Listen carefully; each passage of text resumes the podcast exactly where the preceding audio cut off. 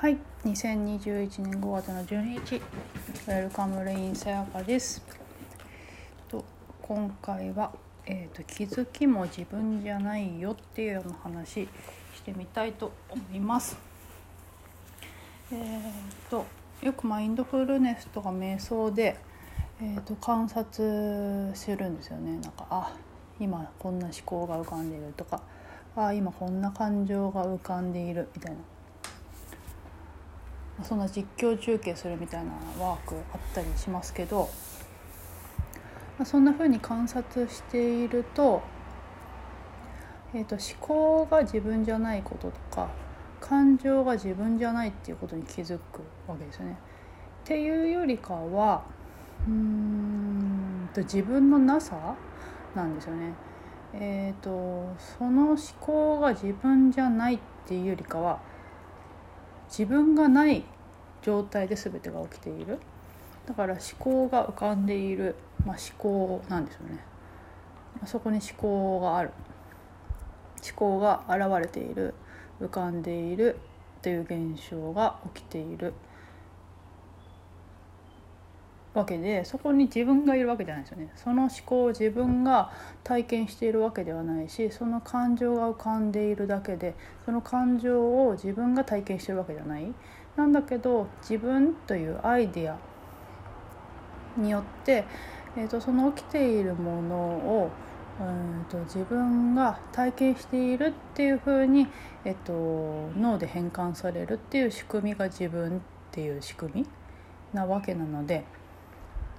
えーと、自分に起きているっていうふうにそういうふうに全て解釈していくわけだよね。なんだけどその自分っていうアイデアをがなければ、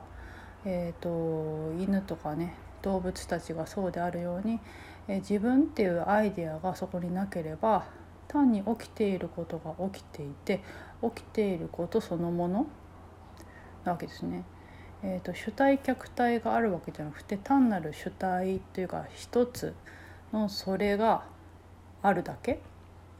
それとこれがあったりそれがこれを体験してるわけじゃなくてそれがあるだけだしこれがあるだけ。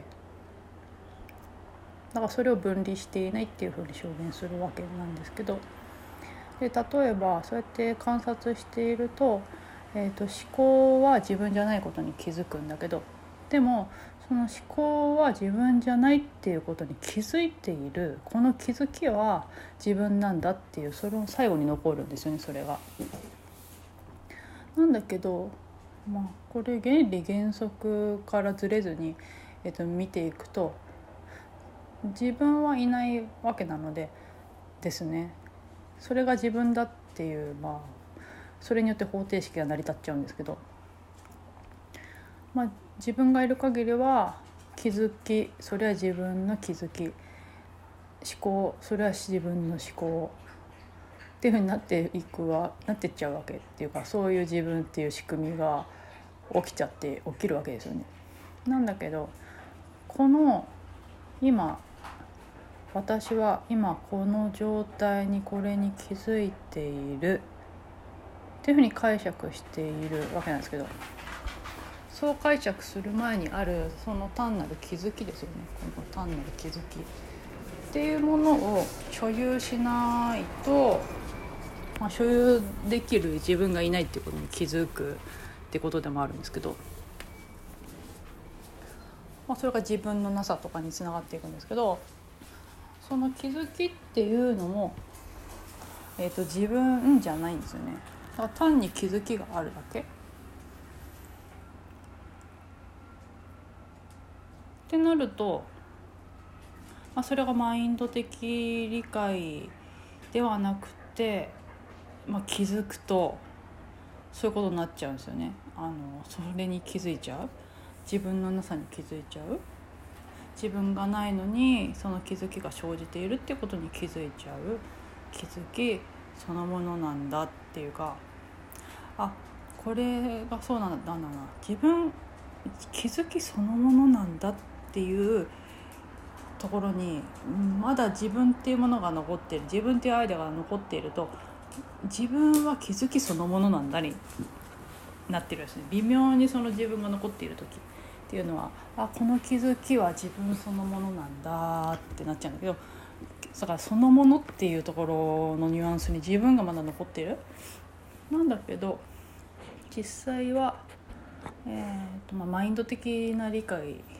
においてはそういうことも起きるんだけど単に本当に純粋に、えーと、動物たちが、えーと、そんな風であるように動物たちがそのものであるように動物たちが気づきそのものであるように、まあ、気づきでしかないんだけどっていう時には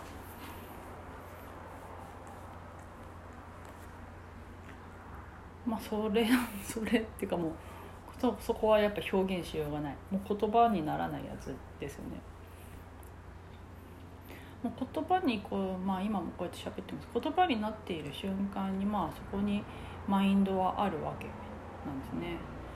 なんだけどうんとマインドは自分がなくても起きちゃう起きているわけでもあるんですよね。えーと、自分がいなくてもマインドって呼ばれているような動きは生じる起きる現れる。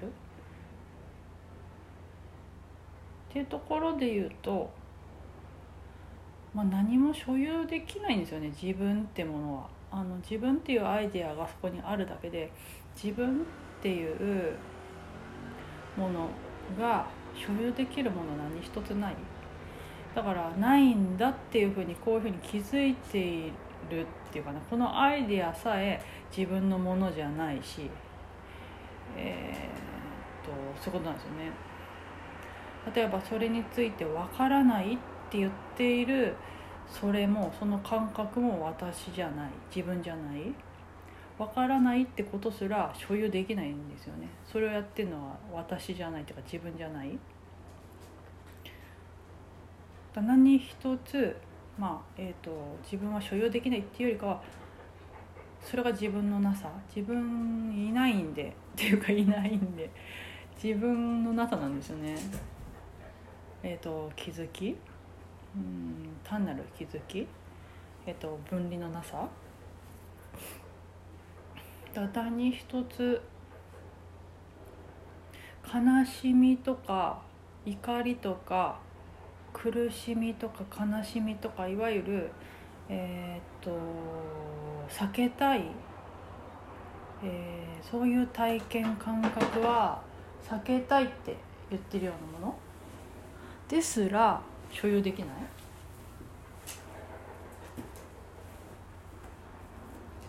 ですよね。それすらそれですら自分のものにはできないんですよね。っていうことに気づくと何というかね何とも言えない。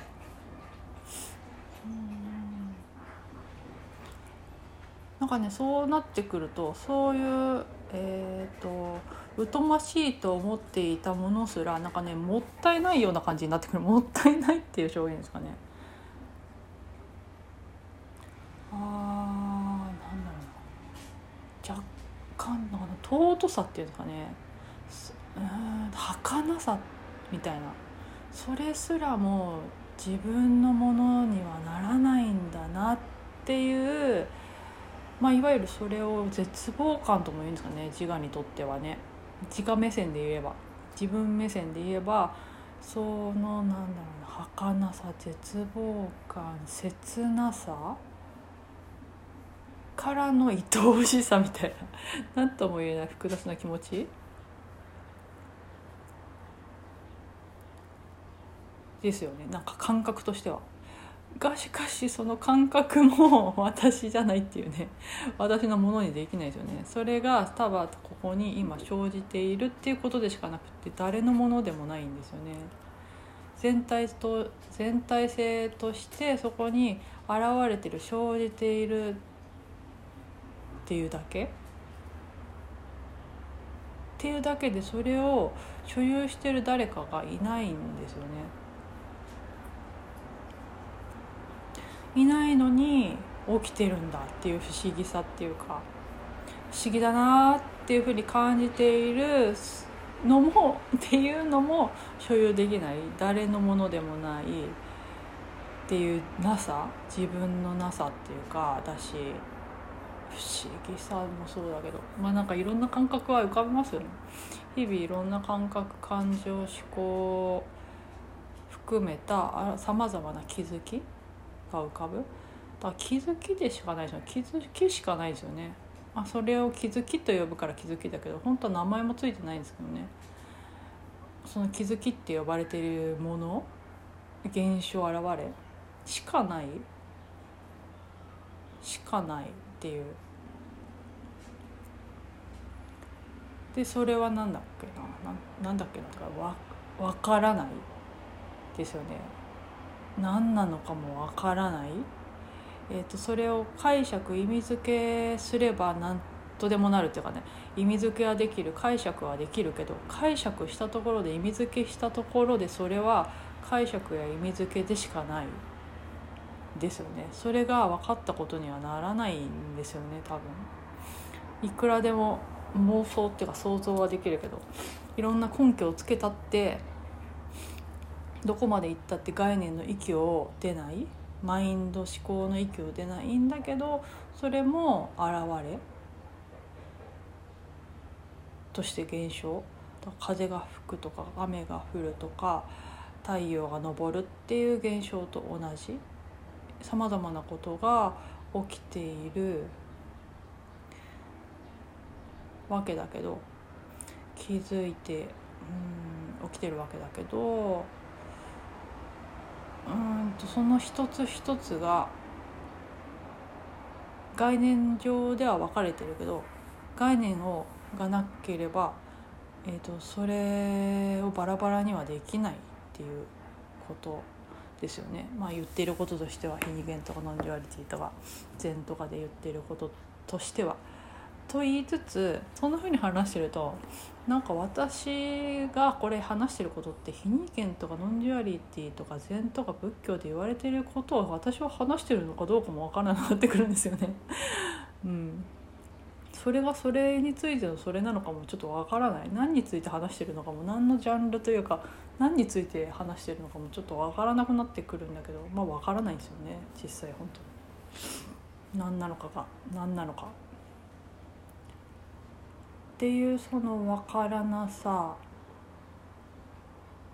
っていうその気づきが起きている。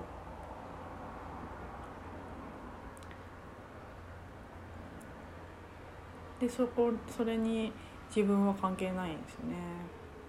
全然。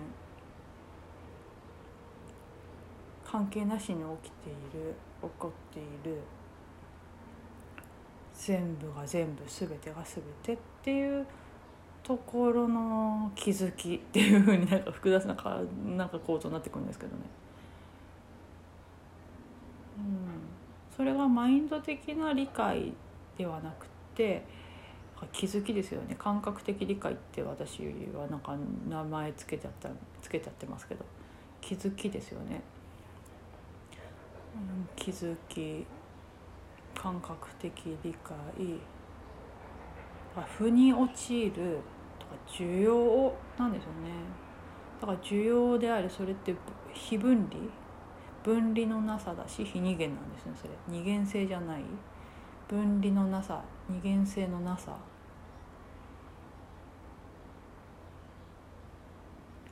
何でもなさ。